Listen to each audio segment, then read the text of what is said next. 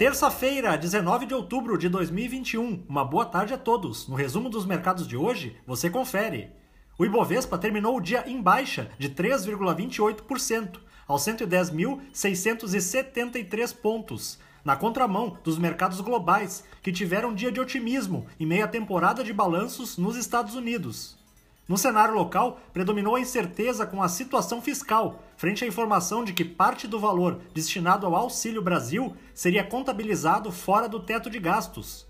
Na ponta negativa, as ações preferenciais da Petrobras, em baixa de 4,89%, foram impactadas pela notícia de que a companhia não conseguirá atender todos os pedidos de fornecimento de combustíveis para novembro, pois estariam acima da sua capacidade de produção.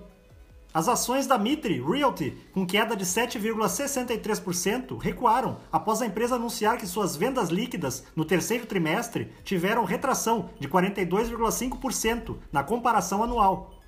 O dólar à vista, às 17 horas, estava cotado a R$ 5,59, em alta de 1,33%. Já no exterior, as bolsas asiáticas fecharam em alta, acompanhando o bom desempenho de ontem de alguns índices norte-americanos. No Japão, o índice Nikkei teve alta de 0,65%. Na China, o índice Xangai Composto subiu 0,70%. Os mercados na Europa encerraram na maioria em alta. Apesar da agenda local esvaziada, o ânimo com os resultados corporativos divulgados hoje nos Estados Unidos impulsionou os negócios. O índice Eurostock 600 teve ganho de 0,33%.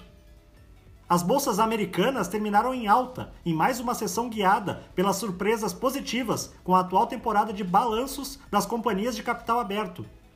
A ação da Johnson Johnson foi um dos destaques, reportando avanço de aproximadamente 2 bilhões de dólares em suas vendas em relação ao mesmo período do ano passado. O Dow Jones subiu 0,56%, o Nasdaq teve alta de 0,71% e o S&P 500 avançou 0,74%. Somos do time de estratégia de investimentos do BB e diariamente estaremos aqui para passar o resumo dos mercados. Uma ótima noite a todos!